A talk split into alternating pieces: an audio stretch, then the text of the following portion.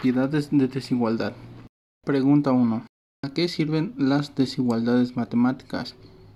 La desigualdad matemática es aquella preposición que relaciona dos expresiones algebraicas cuyos valores son distintos. Trata de una preposición de relación entre dos elementos diferentes, ya sea por desigualdad mayor, menor, mayor o igual, o bien podría haber una cuarta menor o igual.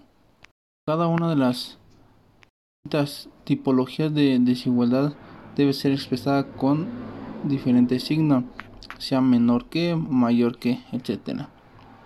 Y tendrá una reacción a operaciones matemáticas diferente según su naturaleza. Pregunta número 2. ¿Cómo puede ayudar a resolver problemas de mi comunidad? Tal vez para tener en control a los ciudadanos en cuanto al espacio de casa y casa o alguna referencia matemática que debamos hacer de medidas a través de cada vecino. Pregunta número 3. Pregunta 3.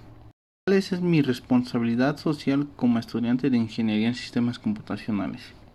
Hoy en día los ingenieros de sistemas e informática tienen una gran importancia e impacto en el desarrollo de nuestra sociedad porque estamos muy ocupados dando solución a problemas complejos que se presentan desde una óptica holística y un enfoque sistémico.